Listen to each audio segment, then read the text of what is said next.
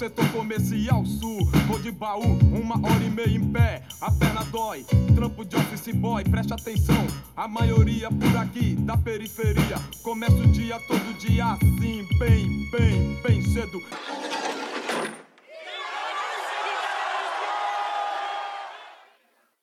Começa agora a série especial Cidade Livre, uma parceria do Guilhotina, o podcast do Le Monde Brasil, com a Fundação Rosa Luxemburgo.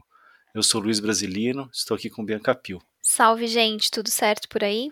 Bom, nesse episódio a gente recebe o fotógrafo e jornalista João Bertolini. Oi, João, tudo bem? Olá, gente, tudo bem? E a publicitária e diretora de arte Neon Cunha. Oi, Neon, tudo bom? Tudo bem? E com vocês por aí? Tudo certo, Neon. É, sejam bem-vindos bem aqui ao nosso episódio número 5. O João é fotógrafo e jornalista, foi artista residente na Casa das Caldeiras, em São Paulo, e desde 2014 fotografa pessoas LGBTQIA, para o projeto Afetividades Ordinárias, principalmente é, fotografando pessoas trans e travestis. É, a Neon é mulher negra, ameríndia e transgênera, ativista independente, publicitária e diretora de arte.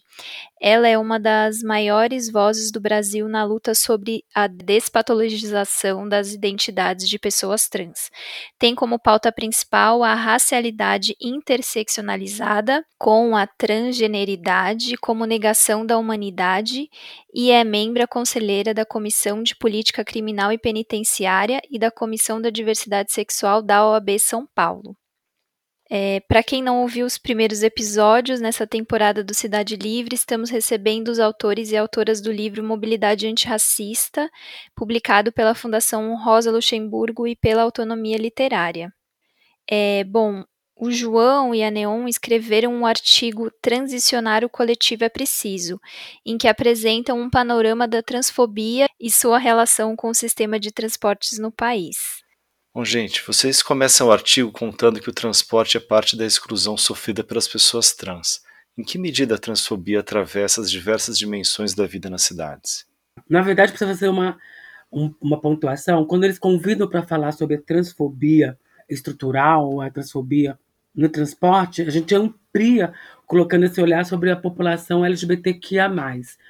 É, isso é um ponto e a gente vai interseccionalizar, porque naturalmente isso se dá. Naturalmente uma constituição de cruzamento entre racismo, identidade de gênero e orientação sexual, a gente acaba tendo um grande crescimento, que é isso.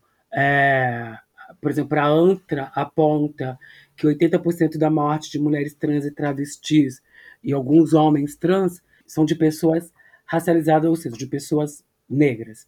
A, a dimensão que se dá para o processo é questionando, por exemplo, desde a política pública inexistente, a dimensão do acesso, por exemplo, de um auxílio emergencial, em que o, a maior dificuldade é o nome civil versus nome social, que muitas vezes não casa, não tem um registro, não tem uma documentação, não tem uma facilitação tecnológica, e aí muitas pessoas, por exemplo, vão perder isso durante esse processo da pandemia. Elas não conseguem fazer suas inscrições para auxílio emergencial. Esse é um, só para a gente começar a, a desenhar, a vislumbrar de que universo a gente está falando.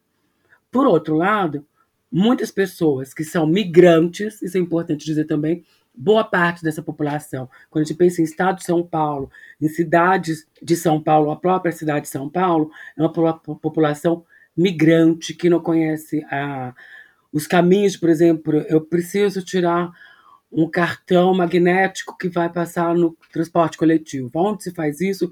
Como se faz isso? Quem me orienta? O que é isso? Não tenho condições. Se você estende isso, por exemplo, a uma série de outras camadas, como a população LGBTQIA+, que está em extrema vulnerabilidade, como em situação de rua, como eu vou usar transporte público?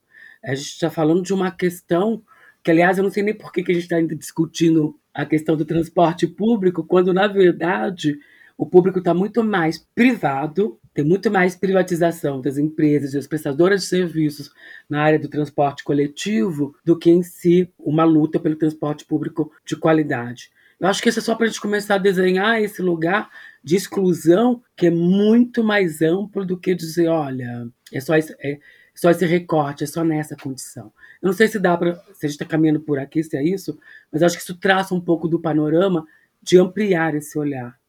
É, eu, eu acho que, assim, acho que seria legal eu já começar também contextualizar que o texto, na verdade, assim, né, o processo que, que ele se deu foi justamente que, né, primeiro a Neon escreveu, né, o, a, a ideia toda, depois ela passou isso para mim e eu fui complementando. Então, assim, o que eu acho muito importante de, de destacar, assim, do que, do, do, é, que tem a ver com a sua pergunta e que está no texto, é justamente o fato de que é, o argumento central é essa ideia de que é uma questão cotidiana. Então, assim, cotidiano é, eu entendo que seja esse lugar que que você está suscetível a tudo em situações banais, né? Assim, a gente fala do cotidiano de uma maneira que a gente não reflete muito sobre a ideia dessa dessa banalidade no sentido de que assim a transfobia, a LGBTfobia, ela pode acontecer a qualquer momento,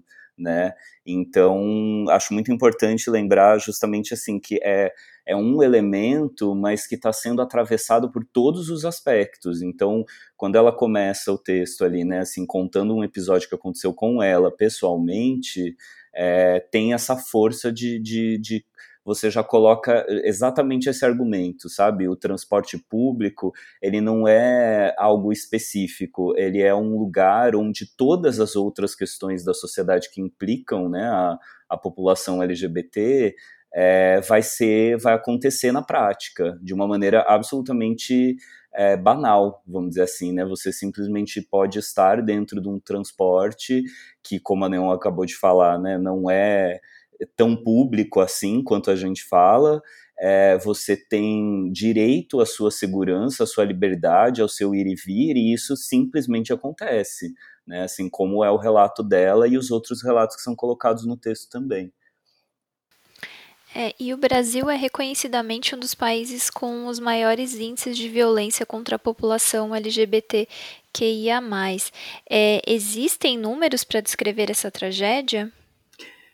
Existem sim, existem alguns produzidos pela sociedade civil organizada. A, sobre a questão de pessoas trans, quem detém hoje a melhor produção é a ANTRA, Associação Nacional de Travestis e Transsexuais. Se eu não me engano, estamos 179 o ano passado, 80% negras, uma média de vida de 29 anos. É bem assustador, bem. Eu digo que, inclusive, a média de vida é menos quando você vai para a situação de rua ou para quem está na prostituição, se encontra adolescentes. Uma omissão muito grande do Estado. A questão das mulheres lésbicas, só podem ser mulheres lésbicas, mas principalmente as mulheres cis, uma vez que a gente não tem esse recorte de orientação sexual com a população trans. É muito difícil quem faça esse recorte. É como se tivesse uma heterossexualidade compulsória para as pessoas trans. Mas os, os demais dados, a, o grupo gay da Bahia, o GGB, tinha feito uma produção. Eu não sei mais como está isso, porque assim é isso. Você busca, não encontra, mas o Transgender Europe, que faz essa, esse balanço internacional com todos os dados do mundo todo, ainda aponta o Brasil como principal, principalmente na questão de morte de pessoas trans é, e travestis. A gente não é isso, é bem complexo. A, a instituição que leva o meu nome, ela tem acompanhado casos é, desde homicídio mesmo até violências, que eu diria que se essa dá para dizer que existe uma violência menor, mas uma violência menos grave, e aí você vê que essa própria população não se sente acolhida nos espaços formais de denúncia, que é, é uma coisa mais complexa ainda. Se a gente vai analisar as subjetividades que estão sendo colocadas e impostas para essa sociedade, desde o advento, por exemplo, do último presidente eleito, uh, e as ameaças que vinham sendo propostas de perseguição, anulação, de visibilidade, de construção de política pública, coloca de novo numa outra situação de anulação. E é isso. As pessoas não se sentem confortáveis para se exporem. A gente tem, de um lado, as pessoas que têm uma ideia de que a internet deu conta de tudo, então vai lá. Eu tenho as redes sociais, eu exponho na rede social, mas quando você vai para a realidade concreta, para fazer uma analogia com essa questão, ou a realidade do asfalto mesmo, tudo se muda, né? É, você não tem uma certeza de quem está do teu lado qual é a intenção dessa pessoa. A gente vê questões muito mais sérias. As pessoas colocam suas religiosidades na questão para dizer assim, olha, eu já passei por situação que as pessoas viram e falaram assim, olha, perto desse tipo de gente a gente não fica, sabe? E aí você tem uma série de questões que vão se validando para essa expressão de ódio, eu diria isso. Acho que é mais ou menos por esse caminho que você acha, João. Eu, eu acho que dá, é, é, assim, dá para fazer um paralelo com as coisas que a gente está vivendo hoje em outras instâncias para entender o tamanho que é a negligência com relação à população LGBT, principalmente né, a, a população trans e travesti porque só agora a gente tem né, dois fatores que estão em discussão, né? Assim, os números da pandemia e o, a questão de fazer ou não o censo. Não acho que seja à toa, né? Assim, é, o, o vamos dizer assim, o outro lado, quem detém o poder, de, direta ou indiretamente sabe o tamanho da, da relevância que é ter dados. Então, assim, muito da cobertura que se fez hoje sobre o censo é, vai falar assim, ah, qual é a importância do censo? O censo é importante para as políticas públicas, o censo é importante para saber isso, mas assim, é, aprofundar mais essas questões para saber como isso, o que isso significa na prática, ajudaria a gente a entender, por exemplo, como é complicado não ter esses dados, no, no caso da população LGBT, é, para saber efetivamente qual é o tamanho do problema. Isso que a Neon está falando, né? Assim, por exemplo, da Casa Neon Cunha, que é aqui em São Bernardo, tentar fazer um levantamento, né? Assim, para saber qual é a população que está sendo atendida ali, é, os dados da ANTRA, os dados que o Grupo Gay da Bahia fez, que assim, vamos dizer que são os únicos dados minimamente históricos que se tem no Brasil sobre essa situação, não dão conta, né, assim, do recado, porque você fica sem saber justamente isso que ela está falando, assim, a população que está vivendo na rua, quais são as condições, qual é a segurança que essas pessoas têm de poder recorrer a alguns espaços ou instituições em busca, né, tanto de ajuda quanto reivindicação de direitos, enfim. Então, assim, quando a gente viu o ano passado, né, a a omissão dos dados de mortos e infectados da pandemia, que acaba acontecendo por um consórcio da imprensa, e agora essa negligência com o IBGE, a gente consegue ter um mínimo de dimensão do tamanho que é importante ter esses dados, né? Assim, essa a relevância que é para você partir deles e conseguir fazer mais coisa. E aí, com relação à população LGBTQIA+, é assim, se você só tem esses dados vindos de algumas associações, a gente tem que começar a se perguntar justamente isso: como que eles são feitos, qual é o nível de alcance. Se a gente está falando de um, lógico, né, o censo completa uma pesquisa muito maior do que o, o que seria esse interesse específico, né? Vamos dizer assim. Mas olha o montante de dinheiro, de pessoas, de preparo, de tudo isso que deveria acontecer para você realmente fazer um levantamento. Aí você tem uma população que é praticamente começaria do zero esse levantamento, que é a população LGBTQIA. O tamanho do investimento que efetivamente deveria existir para a gente saber é, é gigantesco, para daí partir disso e conseguir efetivamente fazer algo a respeito no sentido né, das instituições de fato, né? Uhum. É, e tem uma, uma questão que a gente queria colocar para vocês, né, pensando nesses episódios de violência, que é a questão de registrar um boletim de ocorrência e que e, em que conste crime de homofobia, né, que, que é um crime que foi uh, digamos, é, via judiciário, né, com o STF que equiparou com o crime de racismo. Então a gente não conseguiu isso no Congresso Nacional, mas ainda assim ainda tem muita resistência para ter essa nomenclatura nos boletins de ocorrência, né? Pelo menos é os relatos que a gente tem.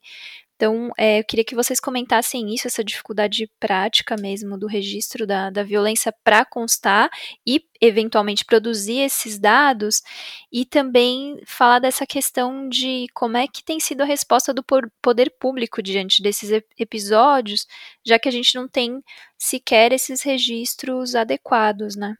Na verdade, a gente não tem uma legislação adequada, né? A gente tem a 10.948 em, em São Paulo, que está aí desde 2001, na verdade era de 2000, né? É do Renato Simões, do PT, que vai propor isso, é sancionado, se eu não me engano, pelo Alckmin. E aí você tem essa legislação que abarca uma coisa, já começar pelo próprio nome, né? Que é Lei de Combate à Homofobia. Isso diz muito da história, né? Não LGBTfobia, não transfobia, que é, a gente tem pedido, inclusive, isso já existe uma possibilidade de se pedir crime de transfobia, porque é um jeito de você começar a numerar, saber onde que está esse, é, é, essas questões. E aí, quando a gente pensa também essa, esse, eu chamo de puxadinho na lei KO, né? Que é a Lei 7.716 de 89, que é do Carlos Alberto Caó de Oliveira, que é a Lei de Combate ao Racismo, você fica pensando assim, é isso. Se deu um jeito, ou foi, foi como conseguiu, de alguma forma, garantir alguma proteção para esta população, que é, e é uma lei bem completa, inclusive no combate ao racismo, mas ao mesmo tempo, eu que sou uma abolicionista penal, antiproibicionista também, eu fico pensando assim, eu prefiro que em algum momento a gente consiga produzir uma lei de combate à LGBTfobia. Eu espero que, inclusive, essa lei carregue o nome da Luana Barbosa, ao mesmo tempo que em algum momento a gente consiga ter uma lei de identidade de gênero que acrescente o nome da Dandara do Kathleen de Velasquez, uma vez que tinha, a gente só tem lei de, o projeto, o APL de identidade de gênero com o nome do João W. Neri, que é um homem trans branco, mas eu queria muito que entrasse o nome da Dandara, talvez eu entre em algum momento em campanha para isso, para inclusive dar visibilidade a essa questão do Nordeste, que parece que tudo acontece no Sul e no Sudeste. E aí você fica pensando assim, a dificuldade de você discutir a pauta nas atuais conjunturas já não eram fáceis antes. O avanço de determinadas religiões, inclusive com apoio financeiro, porque quando você dá isenção de impostos para determinada categoria religiosa, você está dizendo: olha, eu vou te dar, inclusive, uma injeção de grana para você continuar na sua produção. Aí você vê uma bancada religiosa que o tempo todo fica falando de ideologia de gênero, em contraponto a discutir identidade de gênero e, e discutir o ensino de qualidade desde a sua base, desde o ensino básico, ou desde o ensino mesmo de primeira infância, garantindo inclusive o direito ao reconhecimento da criança, discutindo metodologia educacional, para que a gente possa ter uma sociedade mais compreensiva, não diria nem mais inclusiva, mas compreensiva dos direitos básicos de existência ou da construção de humanidades, isso diz muito desses processos. Eu não aguento mais pensar em leis que têm características únicas, exclusivamente punitivas. Eu quero que ou punitivistas. Eu quero mesmo que a gente tenha uma lei ao modo da Maria da Penha, que levou muito tempo e que foi uma construção da sociedade civil, do movimento feminista, do, do movimento de juristas, de inúmeras mulheres engajadas para o combate a essa violência doméstica, que possa surgir uma legislação que vá orientar uma sociedade num todo em relação às questões LGBTQIA+. Porque eu não quero que tenha punição, eu quero que tenha compreensão, pensamento crítico, de consciência por que, que a gente odeia essa população? Por que, que a gente é levada a odiar essa população? O que me acoberta, inclusive, na minha expressão de ódio. Porque é isso, você não está falando mais de uma simples rejeição, de uma raiva. Você está falando de uma expressão de ódio quando você permite que chegue a uma violência extrema, como o assassinato de 179 pessoas com rigores de crueldade.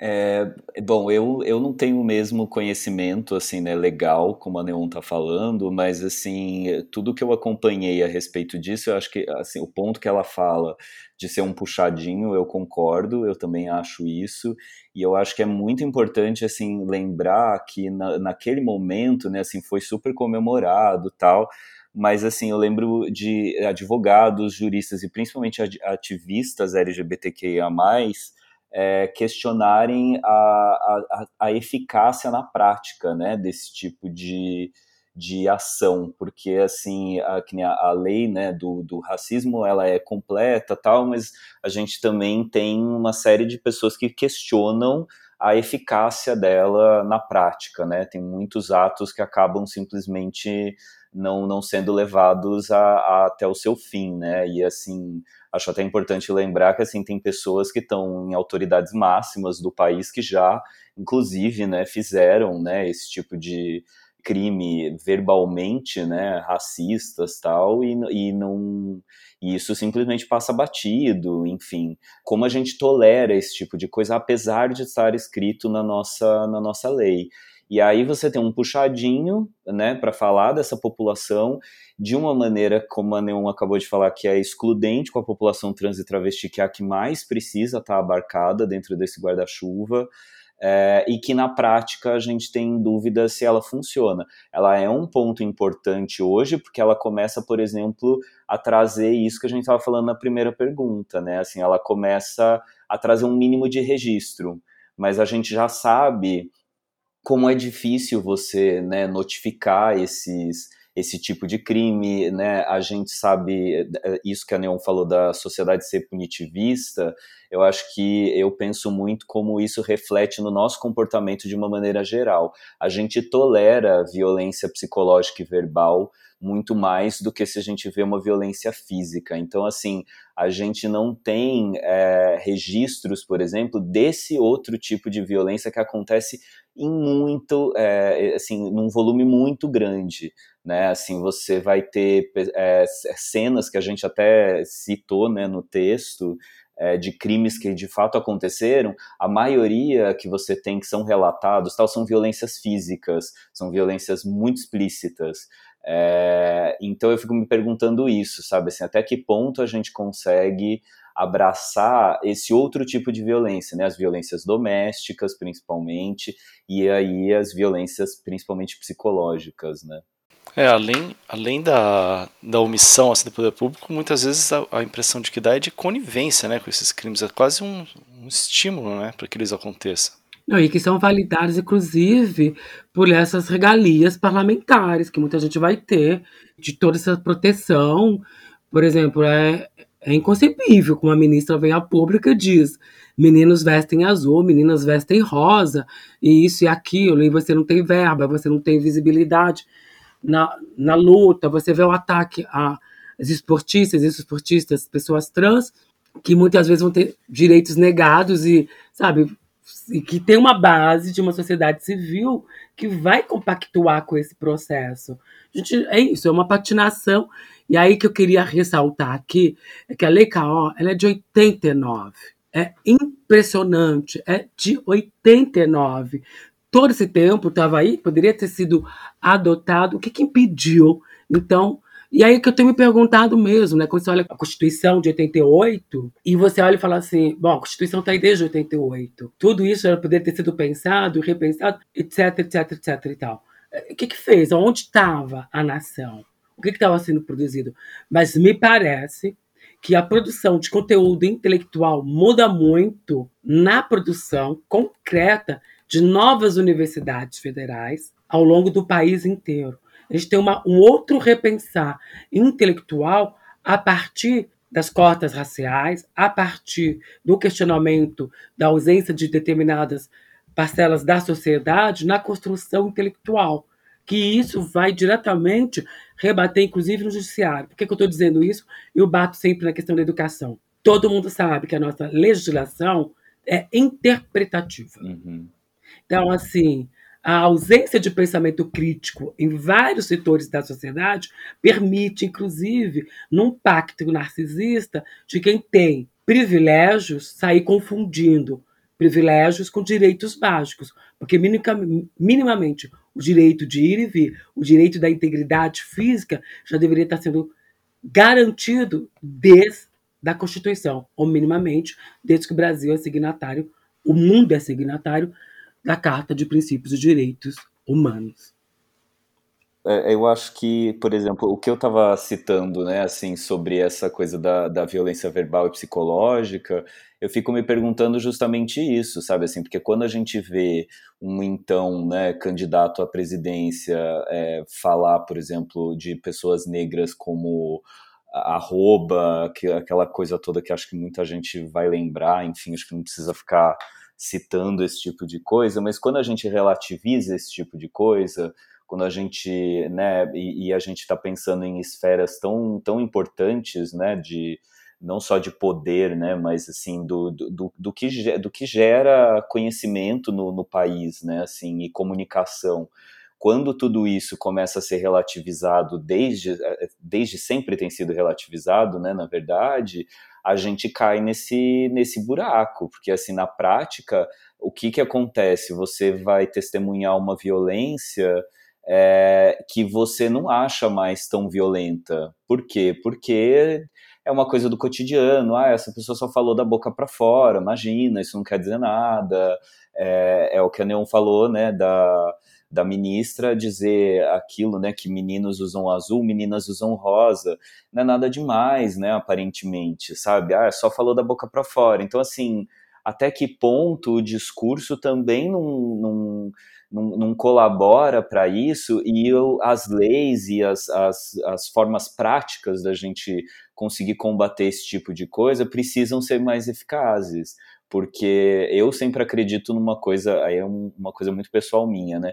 Eu acredito muito que a gente tem essa expectativa e a gente vai sempre trabalhar nesse lugar né, da esperança de que assim o, o conhecimento, a educação realmente vai transformar todas as pessoas, né, e conscientizar, mas eu também acredito que, assim, é, tem gente que é na base da, da, da, da, de uma ideia, assim, de uma de um conhecimento de que aquilo é errado e ponto. Porque, assim, tem gente que não, não necessariamente vai concordar. Não é que do dia para a noite vai todo mundo simplesmente é, passar a ter um conhecimento melhor e falar, ah, realmente, pessoas LGBTQIA, tudo lindo, maravilhoso. Talvez isso demore muito, muito, muito mais tempo para acontecer. Mas quando essa pessoa sabe desses limites, quando essa pessoa tem uma noção de que aquilo é, vai ter alguma implicação para ela, a gente parte do princípio de que isso seria extremamente importante, porque você está, primeiro, antes de mais nada, garantindo que uma pessoa suscetível a esse tipo de violência não sofra essa violência.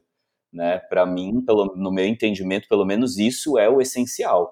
Aí voltando né, para o para o assunto do texto, né? Assim, quando uma pessoa entra no transporte público, se ela tem o direito de ir e vir e ela tem o direito à integridade física dela, isso é o primordial. Então, se ali dentro tem alguém que se sente no direito de agredi-la, né, e, e vai ser impedida por medo de alguma complicação que ela vá ter, e eu também não, não concordo com o, né, uma, uma sociedade simplesmente punitivista, mas assim, ela sabe que aquilo tem alguma implicação legal, é, talvez ela vá ser impedida de fazer aquilo. E o mais importante é justamente que a pessoa é, que sofreria essa violência não sofra, né, nesse primeiro momento.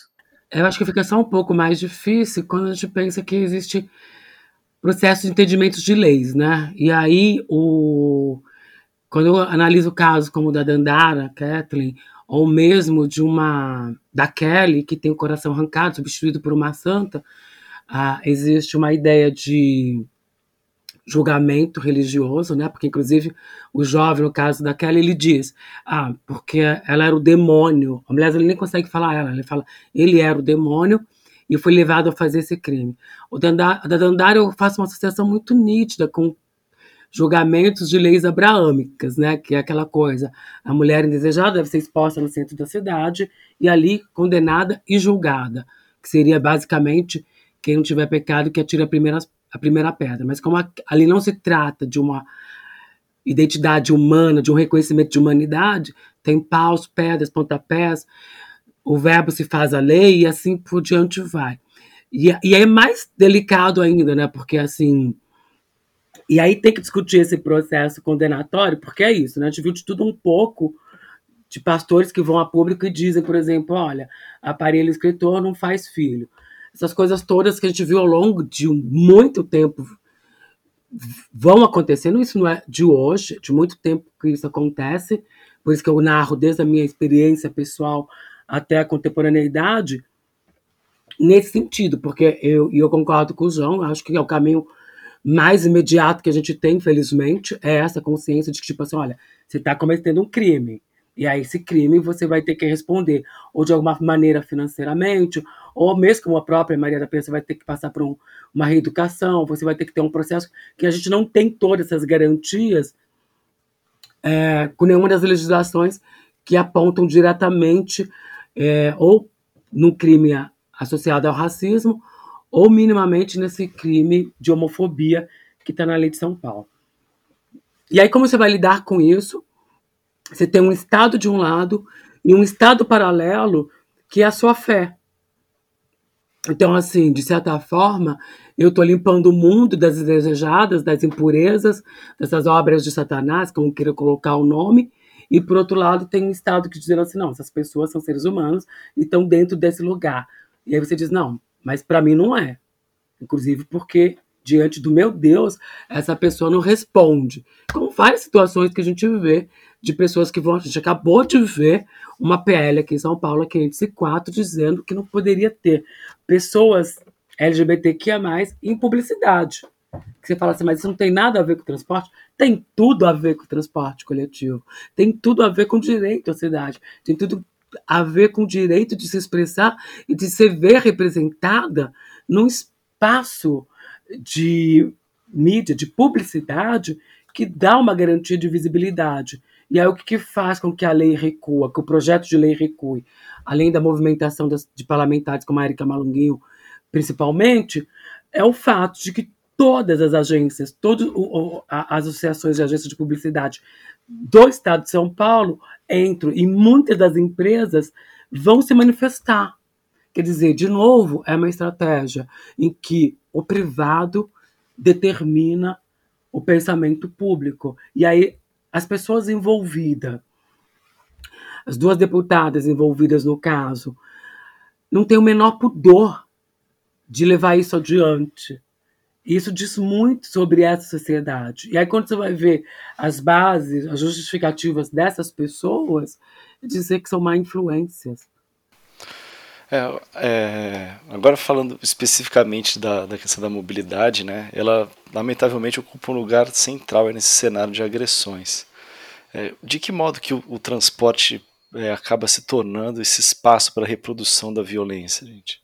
Eu acho que principalmente no, no espaço que ele intersecciona, né? no espaço em que ele vai te colocar na convergência.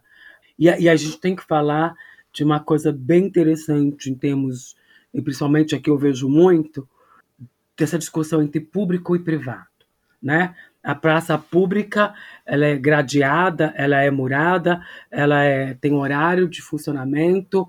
A praça pública tem o banheiro público, mas quem pode frequentar o banheiro público? Quem pode entrar no transporte coletivo? Eu vou colocar coletivo porque não existe mais tanto transporte público, né? ele é muito mais coletivo e privado do que qualquer outra coisa, ele é muito mais na base do lucro, né? População em situação de rua, população em extrema vulnerabilidade, raramente vai usar, inclusive não tem esse direito garantido. Mas qual é o princípio desse transporte coletivo? Que era justamente dizer, olha, é um comum a todos, é para que todos, todas e todos possam usufruir deste processo, que é isso. Também tem uma pecha muito forte do capital, de quem é que vai para onde. Eu moro aqui num bairro que passou por uma grande gentrificação. Você vê como ele muda a partir de, da construção de prédios para a classe média, classe média alta, que deixa de ser as casas que moravam pessoas, principalmente muita gente negra, sai da, da proximidade, passa a ser um bairro praticamente branco, mas que quem vai utilizar o transporte são as empregadas domésticas, essas trabalhadoras da manutenção de lares que nem sempre são seus. É, da mesma forma que outra caracterização para mim do, do, uso do transporte são para as trabalhadoras ou para as profissionais do sexo, conhecido como as prostitutas, principalmente mulheres trans e travestis. É, o deslocamento, por exemplo, do lugar em que se habita até o lugar, o ponto, lugar de trabalho, só se dá única e exclusivamente por esse transporte. Uma principalmente pelo custo e outra porque geralmente os aplicativos não levam até lá, não se sentem confortáveis para usarem aplicativos, as que conseguem estabelecer moradias e fazendo do seu, das suas moradias o lugar de trabalho é uma outra condição, mas a grande maioria, e a grande maioria, repito, migrante, vai ter como princípio o transporte coletivo. E aí, uma vez, que roupa é essa para esse trabalho? Que caracterização é, é essa para esse trabalho? Como é que você detecta este corpo, essa existência? Como é que você acolhe?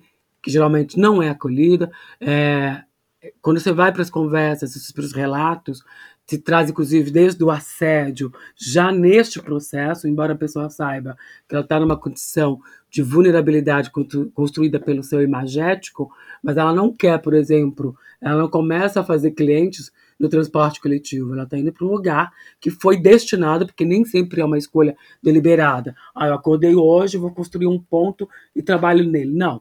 Onde que acontece a área de prostituição? Como que eu faço para chegar lá? Geralmente alguém já conhece. Você chega isso que estou, inclusive, afastando aqui a discussão de tráfico da pessoa humana, de aliciamento, uma série de questões. Estou falando de pessoas que têm consciência e que se direcionam para essa é, fonte de renda. E como é, isso se dá a partir do, da sua locomoção. Mais do que isso, se a gente pensa que a busca pelo trabalho formal também se dá através do uso desse transporte, o ir e vir para esse trabalho formal, o direito ao lazer, para quais corpos, né? Quem que pode acessar esse processo de intersecção com o outro, esse lugar de convergência de uso. Se eu quero ir para uma balada e a balada começa a tal horário, eu tenho acesso durante qual período? A gente tem realmente direito ao lazer ou a gente tem um controle do direito ao lazer quando o horário é pré-estabelecido pelo transporte? Para quem que é? Como é que funciona isso? Então, eu até quero ir para a balada. A balada funciona de tal horário, tal horário. Não, eu queria sair às duas. Eu tenho transporte para voltar para casa, só queria para ver amigos, fazer um processo. Não, a partir desse horário você não tem mais, você que se vire e fique até, até tal hora na rua, veja como que você faz e resolve o seu problema. Então, é, pensar em tudo isso, né?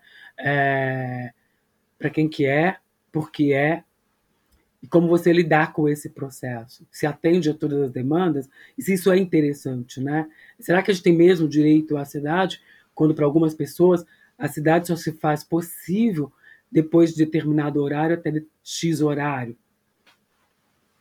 Eu, eu, eu acho que dá para também, uma coisa que eu fiquei pensando enquanto a Neon falava, que assim, é, a, como a gente naturalizou a ideia de que o transporte, o coletivo, né, o transporte coletivo, é, é, não é um lugar seguro. E tudo bem, sabe? É, quando você ouve, assim, pessoas que têm mais poder aquisitivo, de classe média tal, essa questão, assim, meio óbvia com a popularização desses aplicativos, principalmente, né, que barateou o, esse transporte privado, é, como é uma coisa óbvia, pelo menos aqui, né, no, no, onde eu conheço, né, aqui em São Paulo, né, na capital, é, como é uma coisa óbvia que o transporte público não é seguro. Então, em certos horários, ah, não é melhor você né, pegar um Uber, um, outro aplicativo, ou, é, é, assim, é uma coisa tão naturalizada para a gente que aí a gente tem que se perguntar assim.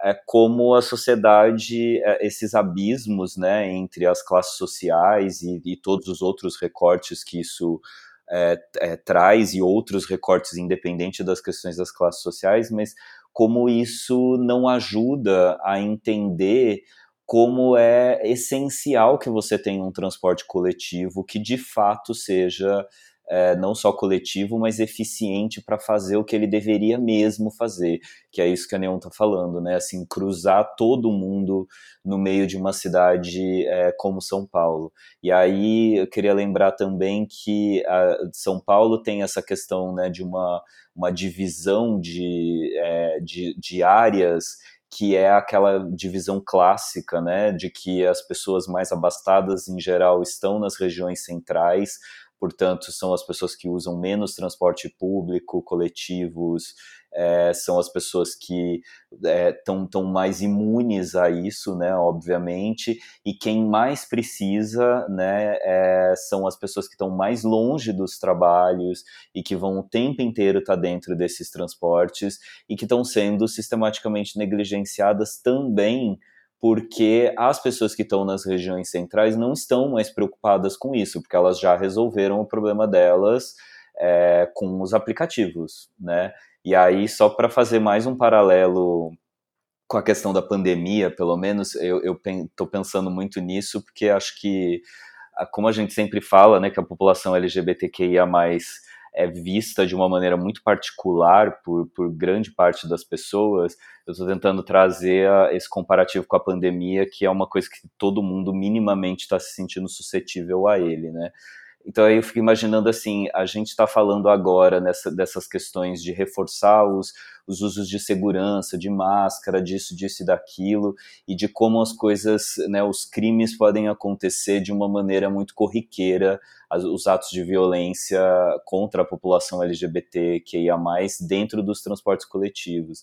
Basta você pensar nessas questões, né, de que tá todo mundo falando tanto do isolamento social, do respeito ao uso de máscara, tal.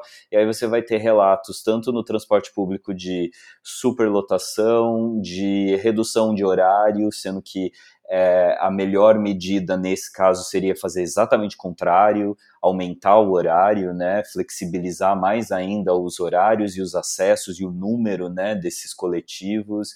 É, o como também assim a maneira como essas pessoas estão usando aquilo se dentro de um contexto da pandemia se você não tem outra alternativa e se essa alternativa que te é dada não é, é corretamente assistida. Então a gente está pensando assim em pessoas que estão pagando aqui em São Paulo mais de quatro reais para se transportar até um emprego, é, correndo uma série de riscos na situação agora da pandemia e que a gente vê aquela foto da superlotação no jornal, a, a classe média em geral vai ficar chocada, mas vida que segue. Na hora de ela assumir a, a, a hora que ela se implica na sociedade de que ela também tem que se locomover, ela pega um Uber e ela resolve o problema dela, né? E ainda vai provavelmente ficar indignada na rede social se o Uber dela estiver com a máscara não tapando o nariz. E isso é uma grande questão. Lógico, é, a gente entende que isso é uma grande questão, mas assim, é, não é nada se você for comparar a uma série de outras coisas que estão acontecendo no lugar onde a pessoa não vai pegar um Uber para ir voltar para casa, que ela tem que decidir isso que a Neon falou, o, o, o horário da balada, o horário que ela sai para fazer alguma coisa, que ela vai e volta do trabalho, depende do horário do transporte coletivo. A Neon falou desse horário limite, mas eu também queria lembrar que tem o horário que a gente chama do, do, do rush, né, que dá esse nome até mais pomposo em inglês tal, mas que na verdade é um, é um problema assim muito sério. A quantidade de pessoas que enrolam para voltar para casa depois de uma jornada de 8, 10 horas de trabalho, porque não querem pegar um metrô lotado, porque não conseguem sentar depois de passar né, o dia inteiro em pé, executando uma série de outras funções, pessoas idosas que sabem que não vai ter assento suficiente para ela, uma série de coisas que você vê é, que vão ser atravessadas por, por algo que é tão básico, que é o direito de você se locomover no seu espaço e acessar todos os espaços disponíveis, né? Eu queria fazer um acrescentado nesse rolê todo, que é bem isso. A gente está numa discussão que não deixa de ser do Brasil, sei lá, do Brasil colônia, né, da capitania hereditária. O João fala dessa questão do centro, mas o centro tem essa característica. Mas, por outro lado, a gente vê como essa ideia de capitania hereditária vai ser mantida das oligarquias, etc. e tal, quando as pessoas vão criar espaços de condomínios fechados extremamente para as pessoas abastadas, que vão, inclusive, reproduzir a lógica colonial de que, assim, olha, quem são os prestadores, prestadores de serviço que vão poder entrar aqui? Nós vamos murar isso aqui, essas pessoas vão ter que ser credenciadas, vão ter que ser identificadas, reconhecidas para prestação de serviço. Como essas pessoas chegam aqui? Para essas temos portaria. A gente tem uma quantidade de portarias de serviço ainda. Eu fico ainda impressionado, que, que eu, parece que eu não chego nunca no século XXI quando eu vou em alguns determinados lugares, ainda vejo entrada de serviço, sabe? Elevador social, elevador de serviço, e você fala assim, de que humanidade nós estamos falando, né? É isso. É, e, e, e o mais importante, né, de em, isso em construções que acabaram de ser lançadas, né? Ter essa separação, né? Não, que são perpetuadas, né? É. São perpetuadas no interesse de dizer da desigualdade social. Quando eu falo, por exemplo, da prostituição, se a gente essa prostituição como prestação de serviço, como é o serviço doméstico. Por que não? Né? Quando você olha, por exemplo, falar essa coisa do aplicativo, essa questão de, do empreendedorismo muito mascarado com, com a, a, as outras intenções por detrás, você assume todas as, as responsabilidades, todos os encargos, e você que se vire para isso, ah, mas está melhor assim do que não ter nada. Né? Você Você torna uma, uma sociedade completamente vulnerável e fala para ela assim: agora você se vira porque já tem isso aí. A desculpa é sua. Você que não quer trabalhar, você que não quer estudar. Você...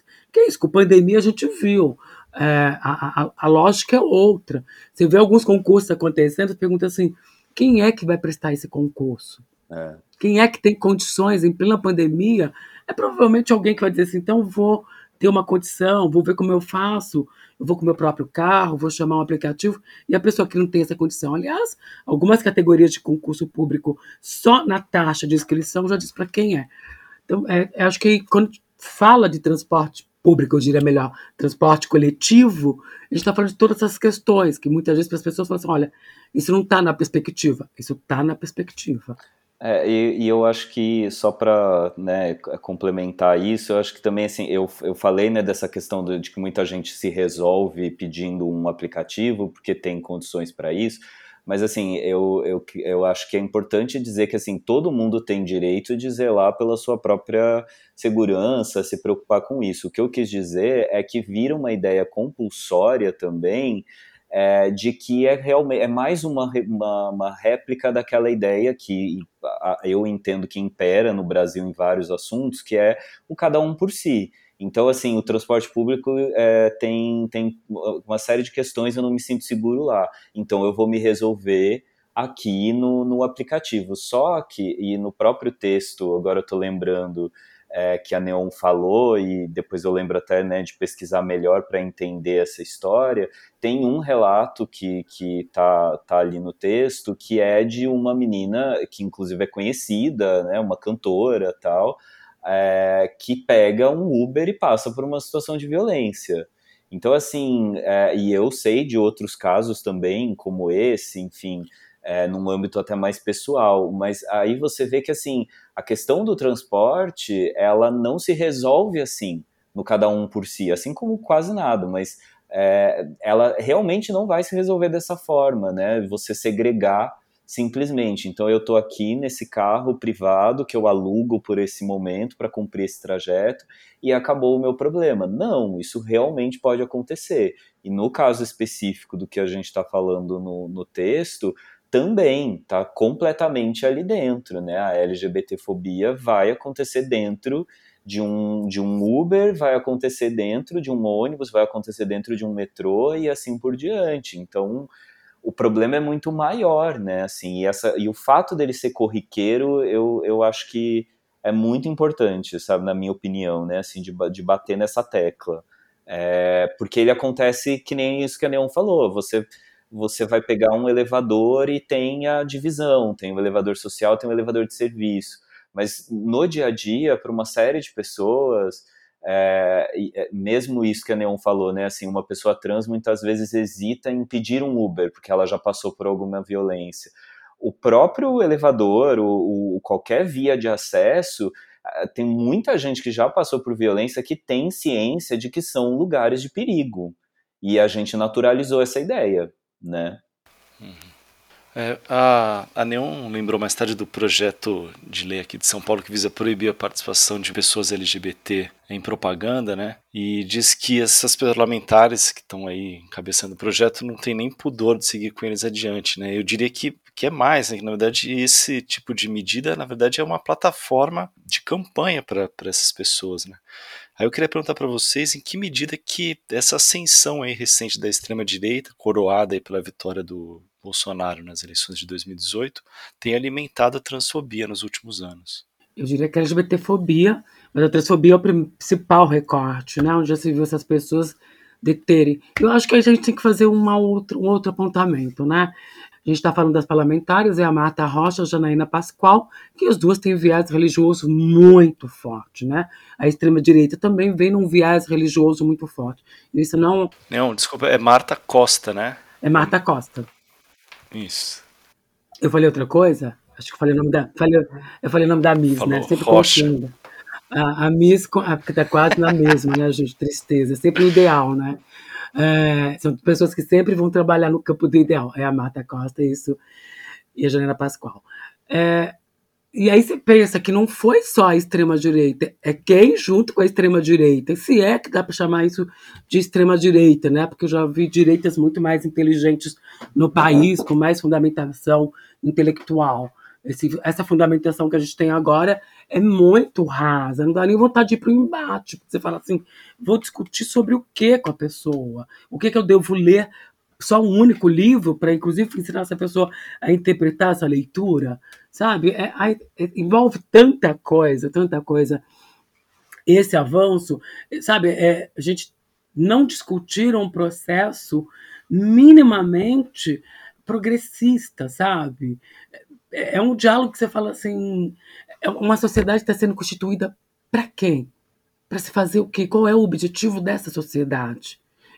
sobre o que essas pessoas estão falando, sobre o que, que elas estão tratando. Isso tem tudo a ver, sabe? É de, é de, norte a sul do país, é de tudo, né? Você pensa assim, as pessoas tem que conscientizar pessoas que povos indígenas estão sendo atacados, sabe? Que você tem que defender aquela reserva, sabe? Que as demarcações estão todas ameaçadas. E é bom lembrar que boa parte, a grande maioria das demarcações de terras indígenas, para essa gente que não sabe, não se deu no governo Lula, se deu no governo Fernando Henrique, que é de direita. E aí as pessoas vão defender o que a direita produziu? Sabe? São uma série de questões que você fica pensando assim, e que é isso? Você fala do que, que essas pessoas estão tratando, por que, que elas estão tratando. E aí eu sou obrigada a dizer, essas pessoas estão agindo a partir da perspectiva dos próprios privilégios. É só isso que basta para essas pessoas. Então eu estou dentro do que a norma dita, eu estou dentro do que é o ideal, então me basta. Elas não conseguem enxergar para além disso na construção dos direitos, para que as pessoas possam minimamente terem suas garantias. E aí são para todas as pessoas.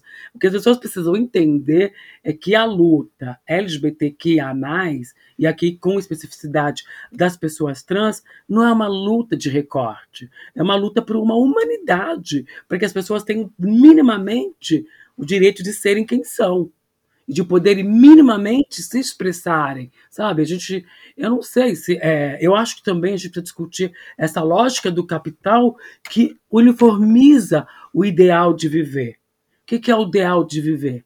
É ser bem sucedido. O que é ser bem sucedida? É acumular bens? Que país é esse que o tempo todo as pessoas têm muito mais medos do que sonhos, e principalmente quando você vai discutir esse lugar em que as pessoas dizem, olha, eu preciso ter a casa própria, porque eu não quero ficar deriva de um Estado, eu não quero ficar deriva de um futuro que eu não tenho nada, onde eu não possa envelhecer, onde eu não possa ter uma garantia. Tudo está é, dentro do processo da discussão do transporte coletivo, porque as pessoas não pensam mais nesse processo coletivo. Aliás, o processo coletivo vira uma denúncia do seu lugar de pobreza social.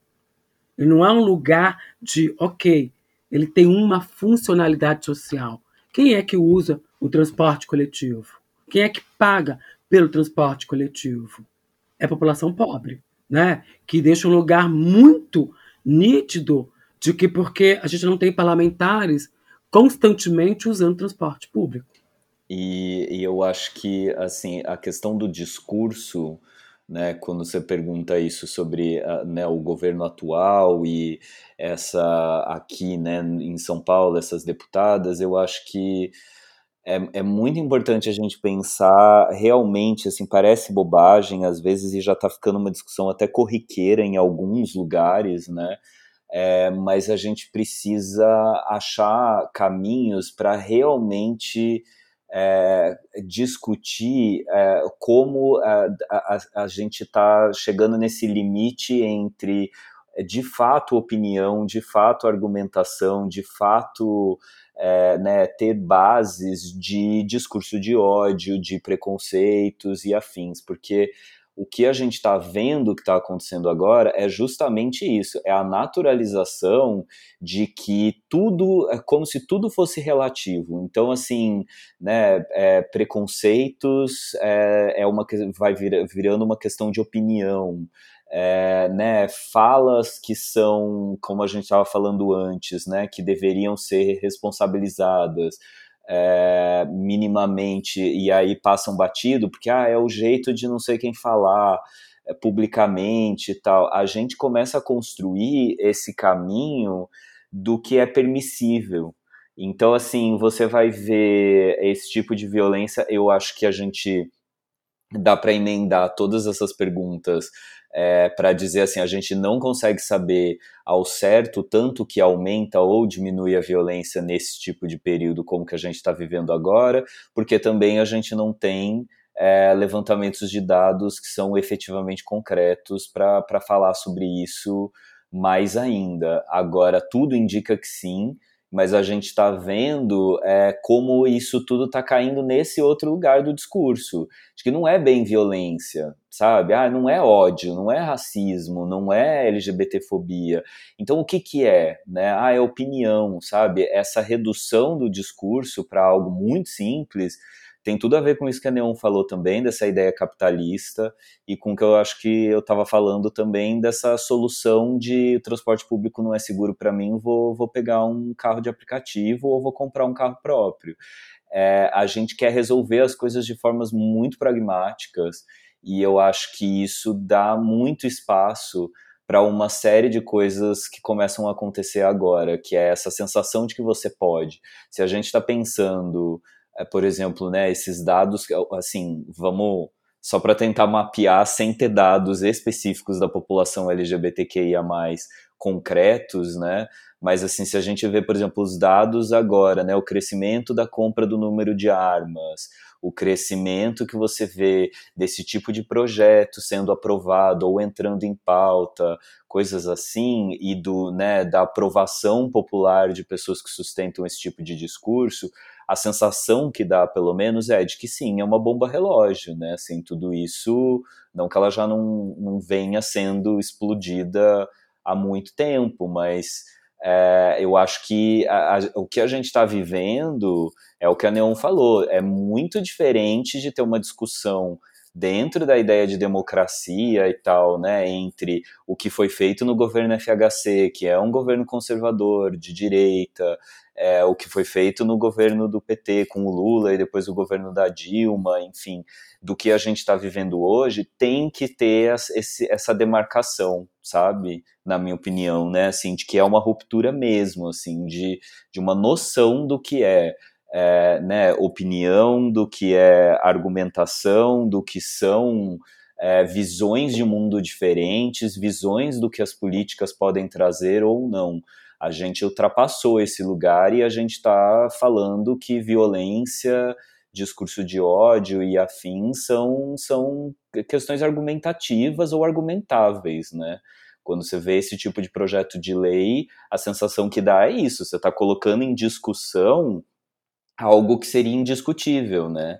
É você querer limitar a presença de pessoas que existem nas propagandas e, e, e demais materiais culturais, quando você joga isso com, com, uma ideia de projeto de lei, você está jogando para um lugar que, que né, a Câmara ali dos Deputados, que você está, a Assembleia Legislativa, né, no caso aqui em São Paulo, é, você está colocando como se fosse algo a ser argumentado, né? Então, aí eu volto para uma coisa que a Neon sempre fala, enfim, né? É, ela não falou aqui nessa gravação, mas ela fala sempre, que é essa questão assim de quais são as vidas que importam e a questão de vidas que são negociadas. Eu acho que essa palavra é extremamente importante, porque você coloca o inegociável em negociação, né?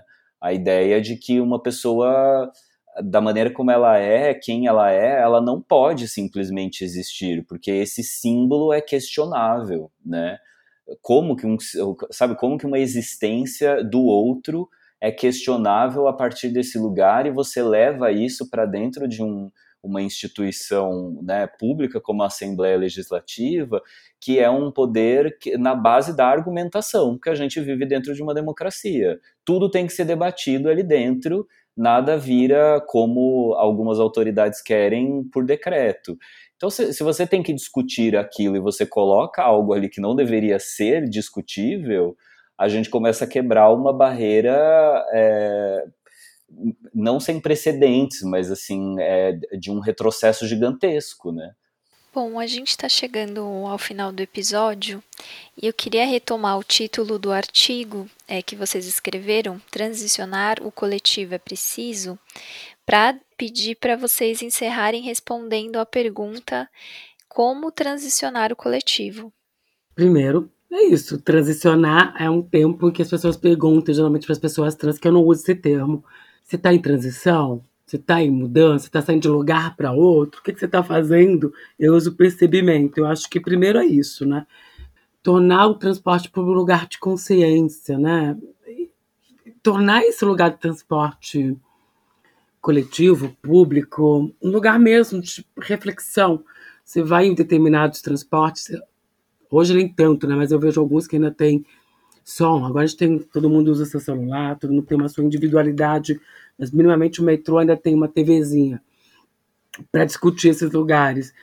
Mas eu não vejo outro caminho, ainda que seja lento e demorado, se não articular junto com a sociedade civil no processo de formação, de, sabe, sei lá, de repente o motorista vai ter que se tornar um agente de proteção, de consciência, que muitas vezes não é, principalmente quando você pensa em interiores, em determinados outros lugares, em que o pensamento vigente não é esse mesmo, de ampliar. E aí, nesse sentido, é, quando você tem pessoas que propõem que a publicidade não é um campo onde essas existências, essas vidas estejam lá, é uma estratégia de necropolítica, de decisão de morte, e sim de negociação, porque você está discutindo com o seu eleitorado, está manipulando conceitos identitários de formação, inclusive de, de, de, de vidas, para dizer, olha, eu vou garantir que essas pessoas nem se aproximem da gente, nem possam existir nem de uma forma abstrata, nem de uma forma subjetiva. A gente quer que elimine de todas as maneiras, que é uma ideia eugenista. Eu acho que não tem outro caminho, vai ser. E aí é isso. Infelizmente, pelo, pelo processo do capital, quem assume essa responsabilidade tem sido a iniciativa privada, porque, inclusive, inclusive, diante da burocracia, da produção de, de uma legislação, da burocracia de dialogar com governos que muitas vezes não se preocupam, é de novo olhar o que essa gestão pública federal tem apresentado de política pública e qual visibilidade, o que, que, tem sido feito nesse governo. A gente percebe nessa pandemia, imagina, tem que ter CPI de pandemia nesse momento, sabe? CPI para saber o que você faz com recurso público para saúde. E aí a gente não consegue discutir minimamente nessa nação, no mesmo pé de igualdade. E, e eu acho extremamente perverso saúde. A gente não consegue discutir saúde.